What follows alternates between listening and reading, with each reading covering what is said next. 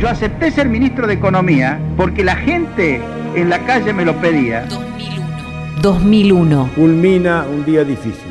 He decretado el estado de sitio en todo el territorio nacional. Memoria sonora de un estallido. Madre de Plaza de Mayo están siendo reprimidos de manera muy violenta.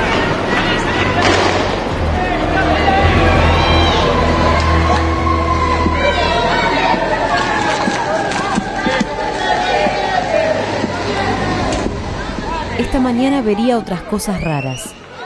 Autos no identificables merodeando. Policía de civil y antiguos jefes carapintadas como Jorge Venturino, activando en la zona, recorriendo los barrios para encontrar a pobres contra pobres, creando el mismo clima que precedió los saqueos contra Alfonsín en el 89. Miren que vienen de la villa de allá a saquearlos a ustedes, ya vienen para acá. Cierren, cierren los negocios y váyanse a casa. Es decir, la primera etapa de la operación. Liberar los territorios para la maldad. No hace falta haber leído a Fanon para saber que la furia del colonizado se vuelve contra el otro colonizado. Fragmento del libro El Palacio y la Calle, de Miguel Bonazo. 2001. Memoria sonora de un estallido. Capítulo 3. La represión.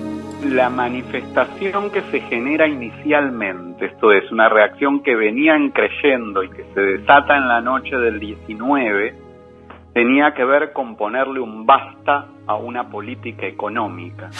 Daniel Feierstein, doctor en ciencias sociales. Esto es, eh, si recordamos bien, fue, fue como una serie de sucesos que se encadenaron uno atrás de otro, pero el primer reclamo de esa manifestación era la renuncia de Caballo, no la renuncia del presidente, era la renuncia del ministro de Economía, que además tenía una historia y una historia que conectaba con la dictadura, porque el mismo ministro de Economía que había estatizado este, la deuda privada en el año 82 y además el, el, que había vuelto después de su experiencia en el menemismo con un gobierno que había ganado contra el menemismo y que en ese retorno eh, toma estas medidas de eh, paralizar la disposición incluso del propio salario. Entonces, la primera reacción tiene que ver con ponerle un basta a esa política económica y creo que esta reacción del presidente que tuvo que ver con todo un estilo de gobierno de lo que se llamaba el grupo Sushi, eh, que, que rodeaba de la Rúa y que tenía que ver, que luego muchos de ellos terminan en el macrismo y que tenía que ver con esto de eh, creer que la política solo se hace a través de los medios, ¿sí? eh, es esa reacción de querer simular una autoridad que no se tenía decretando el estado de sitio, lo que dispara una cantidad de respuestas que son las que se van a ver el 20 de diciembre, en el cual va a tener que ver con la, la, la disposición a que esto no alcanzaba con la renuncia del ministro de Economía, porque esa, esa respuesta daba cuenta de la no disposición a transformar un rumbo más allá de quién era la persona que desarrollaba ese rumbo y por otro lado, bueno, esta convocatoria una, a una imaginería que tenía que ver con ponerle un límite a lo que habían sido los golpes militares en la Argentina, ¿no? Y en este sentido sí creo que tiene que ver que, que el estado de sitio convoca eh, a las madres de Plaza de Mayo a la plaza y a toda una, resistencia popular eh, que no iba a dejar pasar, digamos, este, este modelo económico que había venido destruyendo durante más de una década eh, al, conjunto de la sociedad argentina, ¿no? Pero creo que es importante ver cómo se van articulando, porque ese proceso no es que inicialmente un proceso que buscaba la renuncia del presidente, sino que va a desembocar en esa renuncia este, ante la incapacidad de escucha de ese presidente de ese reclamo popular que básicamente planteaba, por un lado, la transformación del rumbo económico, pero sobre todo el cumplimiento de la promesa electoral que había implicado la, derrota del menemismo. Bueno, en Neuquén era parte también de lo que estaba pasando a nivel nacional, un estallido económico, social, donde, bueno, había millones de trabajadores y trabajadoras desocupadas. Raúl Godoy, trabajador de la fábrica recuperada Sanón. En esos días se estaban cerrando alrededor de 2.000 fábricas en todo el país. Eh, acá en Neuquén habían habido movilizaciones importantes de trabajadores estatales, eh, asambleas populares en todo el país, y en ese contexto se da el cierre de esta fábrica que venía, eh, venía sufriendo un proceso de vaciamiento intencional por parte de la patronal que estaba aprovechando la ocasión para tomar deuda endeudar la fábrica y bueno, y finalmente hacer lo que hizo un local patronal, fugarse con la plata y dejar la fábrica, digamos, a la, la, dejar la fábrica abandonada, cerrada. Y en ese contexto fue que nosotros fue la expresión obrera fabril de ese proceso del 2001 de lucha y resistencia. Había un movimiento de desocupados, había un movimiento asambleario, había luchas parciales de trabajadores y en muchas fábricas los trabajadores y trabajadoras la ocupábamos y la poníamos a producir. Esto nos pasó casi en consonancia con lo que estaba pasando en Brookman, allá en Buenos Aires, en el barrio de Once. Los trabajadores y trabajadoras estaban viviendo el mismo proceso, se quedaron en la fábrica porque no tenían para volver este, a su respectivo lugar, el Gran Buenos Aires. Y en el caso acá de Neuquén, nosotros nos quedamos en la fábrica para cuidar nuestros puestos de trabajo porque veíamos millones de trabajadores afuera y bueno, nosotros teníamos la fuente de trabajo con la mano. Entonces, eh, eso fue lo que hicimos. La primera decisión fue quedarnos a cuidar nuestros puestos de trabajo y a cuidar la fábrica. ¡Ojo con lo que hagas, eh! ¡Ojo con no le vayas a pegar, eh! Madre de Plaza de Mayo, sectores de izquierda que están siendo reprimidos de manera muy violenta. Ahora la policía montada arremete contra la gente. ¿Le han pegado, abuela? Sí, han pegado. Han pegado como unos cobardes. 90 años tiene mi compañero de La carnicería en la Plaza de Mayo, arriba empujaron a las madres con los caballos. Nora Cortiñas, madre de Plaza de Mayo, línea fundadora. Bueno, también decíamos, pero ¿qué es? Volvemos atrás, país colonial. Bueno, este, realmente era muy preocupante. Y bueno, pudimos salir este, con muchos muertos, con muchos heridos, con mucho dolor y dolor pero después de que hubo una especie singular pero de juicio, cuatro años sin llevarse presos a los verdaderos responsables, aunque se murió impune de la Rúa, ¿viste? Y, y otros que también han participado tan este, brutalmente. Así que el recuerdo es espantoso de esa, de esa revertida de, del gobierno.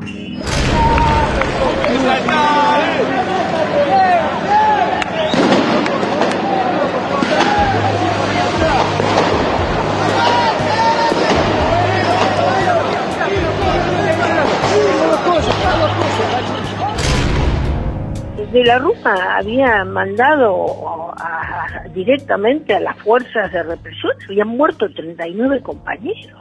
O sea, esto es, una situación desesperada. Marta Maffei, docente, ambientalista y dirigente sindical. Eh, no, no, no era una, una cuestión, este, no, no, no, te, no sabías a qué, a cuál de todos los problemas te tenías que dedicar con más énfasis, ¿no? Y estaban los compañeros en la calle buscando, juntando gente, buscando los nombres de, las eh, de los que habían sido asesinados, otros peleando ya en Plaza de Mayo este, con, contra de la Rúa y exigiendo la renuncia, que creo que ese día, el día 20, a la tardecita, eh, terminó yéndose en un helicóptero, ¿no? Este, o sea, era una situación gravísima institucionalmente había una verdadera quiebra eh, no este, social política económica cultural era una situación desesperada para el conjunto de los argentinos de hablar de la clase trabajadora no estábamos en una situación de, extrema gravedad. Nosotros justo ya en esos días habíamos terminado el ciclo lectivo digamos no no teníamos eh, pibes en las escuelas eh, o sea que en la situación, porque en, estos estallidos sociales y demás, empieza la desesperación de llamar a la familia que vengan a buscar a los chicos, porque no sabes qué hacer, no sabes si dejarlos salir a la calle o no, o sea, es una situación complicada. Ya veníamos en una situación complicada y por tanto, este, digamos, dentro del sistema educativo habíamos tenido que afrontar este, varias cuestiones de, de enorme gravedad, ¿no? Pero esto hubiera sido peor si hubiéramos estado en clase. Por suerte estábamos ya con el receso y por tanto no fue tanto el conflicto dentro de las escuelas, solo los chicos que estaban rindiendo examen y eso, bueno, sí, en las universidades también, pero menos al ser este a fin, el pasado mediados de diciembre, digamos, era, era menos, ¿no? Así como enfrenté los problemas económicos, así como dispuse medidas de emergencia para asistir a los más necesitados, decidí poner límite a los violentos que se aprovechan de las penurias ajenas. Por eso, según las atribuciones que la Constitución Nacional me confiere como presidente de la Nación, he declarado el estado de sitio en todo el territorio nacional. Conmino a los que están ejerciendo violencia a cesar en sus actos.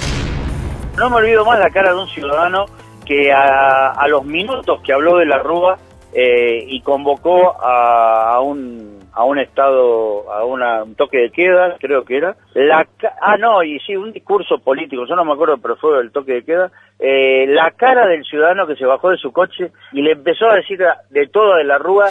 Pablo Pimentel, referente de la Asamblea Permanente por los Derechos Humanos de la Matanza y después naturalmente la gente se fue acercando a la plaza a protestar, se sumó mucha gente, iba gente del conurbano, eso fue el 19, cerca del media mañana, una cosa así, o mediodía. Eso disparó, eso disparó después que los servicios de inteligencia se eh, rearmaran y accionaran, ¿no? de los llamados entre los barrios, esto fue en todo el territorio argentino.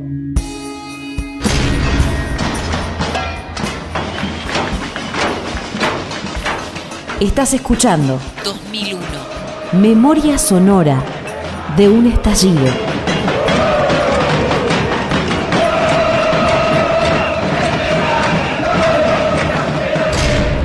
Mientras algunos salíamos el 19 contra el estado de sitio, la mayoría sabíamos que en realidad estaban estallando en ese sentido en los barrios de medio pelo de la ciudad en función de, las limitaciones eh, bancarias y, la inaccesibilidad a sus ahorros y demás. María del Carmen Verdú, referenta de la Coordinadora contra la Represión Policial e Institucional, Correpi. Y que ni bien tuviesen resuelto ese problema o se resignaran a perder ese dinero, todo iba a volver como, a ser como era entonces, más allá de, por supuesto, las operaciones que se hicieron en el tiempo posterior, precisamente por esa deficiencia nuestra que permitió esa equiparación entre eh, piquetero delincuente. O sea, yo siempre pongo un ejemplo que para mí es, es gráfico, muy gráfico. Eh, en, en algún momento entre diciembre de 2001 y junio de 2002, por una cuestión de trabajo, tuve que viajar a la ciudad de Azul, en, el, la provincia de Buenos Aires, Ruta 3, una ciudad muy tradicional, muy, muy particular, eh, y bueno, estaba comiendo a la noche con, con, la gente con la que me había tenido que encontrar por, por mi trabajo. Y lo primero que me preguntaron fue cómo es vivir en Buenos Aires que no podés salir a la calle con los piquetes, así no se puede vivir. La, la saturación mediática de esa campaña, aquello de los piqueteros ideológicos y los piqueteros dialoguistas, todo, todo ese, ese manejo infernal, que se desarrolló en 2002, 2003, 2004. Yo te diría que el punto de inflexión donde la cosa mostró su verdadera eh, factura fue el 16 de diciembre de 2004, la represión en la legislatura, cuando la, la reforma aún más represiva del Código Contravencional, no casualmente, de la mano del mismo Ernesto Sergio Weber, que gritó fuego en la Avenida de Mayo y 9 de julio, a las cuatro y media de la tarde del día 20 de diciembre, y la descarga de escopetas mató a Diego Lamaña y a mi compañero Pepe Almirón, ¿no? Todo, todo ese proceso posterior fue justamente lo, que retrocedimos y, perdimos esa posibilidad que a mí no me gusta el término policlasista, yo creo que hay determinados sectores de, de, las clases no, no trabajadoras en sentido estricto que, bueno, van con la corriente y no supimos mantener la fuerza de esa corriente porque no estábamos en condiciones de hacerlo como no estamos ahora poco. Eh, las consignas del 2001 fueron necesariamente ambiguas y la ambigu eh, en general la ambigüedad no es buena consejera, ¿no? Porque, como dice el refrán, de noche todos los datos son pardos. Alfredo Grande, psiquiatra y escritor.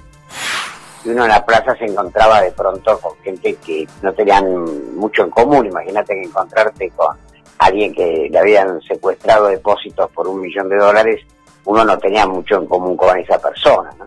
O sea, era realmente muy ambiguo, ¿no? Como son las hinchadas de fútbol, ¿no? Que de pronto todos hinchan por un cuadro, pero entre ellos puede haber diferencias de clase, de género y antagonismos varios, ¿no? Entonces, esa ambigüedad creo que terminó realmente conspirando contra una unidad de acción. E, es el punto culminante de esta crisis, crisis que se desencadenó eh, en su parte final con la renuncia de Caballo, que se produjo anoche tras los episodios que comenzaron ayer con enorme violencia y que continuaron durante el día de hoy. Las sedes bancarias, en este caso una de las casas del Banco Nación, blanco de los ataques de los manifestantes, la orden de reprimir que tuvo la policía no fue abandonada ni un instante. En la zona de la Plaza de Mayo comenzó poco antes del mediodía y continúa hasta ahora. Ustedes siempre me oyen decir que yo soy una mujer grande, soy una mujer grande. Pero yo momentos como este que estamos viviendo ahora no lo he vivido jamás. Esto es una anarquía total los muertos que han habido, los muertos, 24, 25 muertos, chicos, jovencitos, la represión que ha sido terrible, de una violencia. Uno veía esas escenas en Plaza de Mayo con los caballos. Había un señor que yo, yo me he quedado impresionado, un señor, yo no sé si alguien lo vio en la escalinata, en las escalinatas del Congreso, que, que, que boqueaba y al final se murió y pedían una ambulancia y no llegaba. Nosotros tuvimos como víctimas en Argentina 38 personas que fueron masacradas por las fuerzas de seguridad nacionales y provinciales. Carlos del Frade, escritor y periodista. Ocho de ellas fueron asesinadas acá, en la provincia de Santa Fe. Una en la ciudad capital y las ocho restantes entre Rosario y Villa Gobernador Galvez, que está pegadita a Rosario, separada solamente por el arroyo Saladillo, algo así como Avellaneda está separada de Capital Federal por el Riachuelo. Lo cierto es que fue un hecho tremendo porque claramente la policía primero recibió la orden de dejar entrar a la gente a los supermercados y después recibió la orden contraria de salir a matar.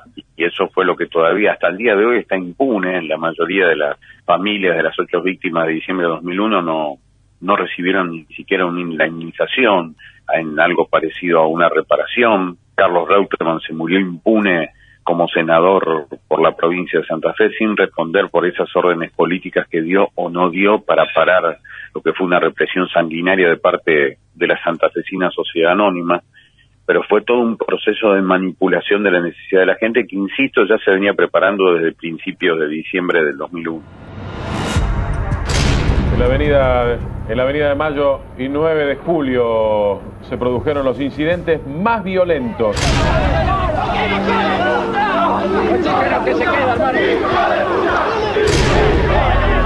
En la avenida de Mayo y 9 de julio, donde se produjeron los incidentes más graves.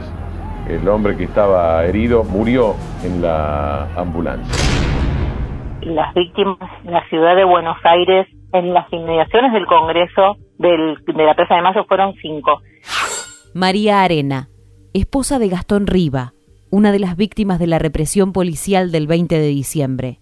Pero también hubo un herido eh, muy importante el 19 en el Congreso, que si bien no falleció en ese momento, murió seis meses después eh, por, consecuencia de, de las balas que había recibido ese día, que es Jorge Cárdenas, y también hubo otro muerto en Ciudad Oculta, eh, Darío Aredes, pero mm, en, las inmediaciones de la plaza eh, son cinco.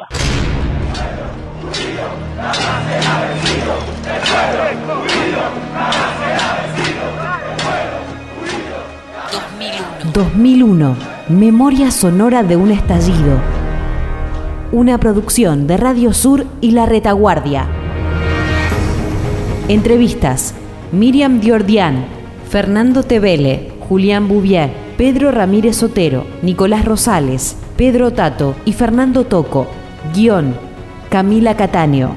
Locución, Carolina Yaruzzi. Edición, Mariano Randazzo y Matías Basualdo. 2001. Memoria sonora de un estallido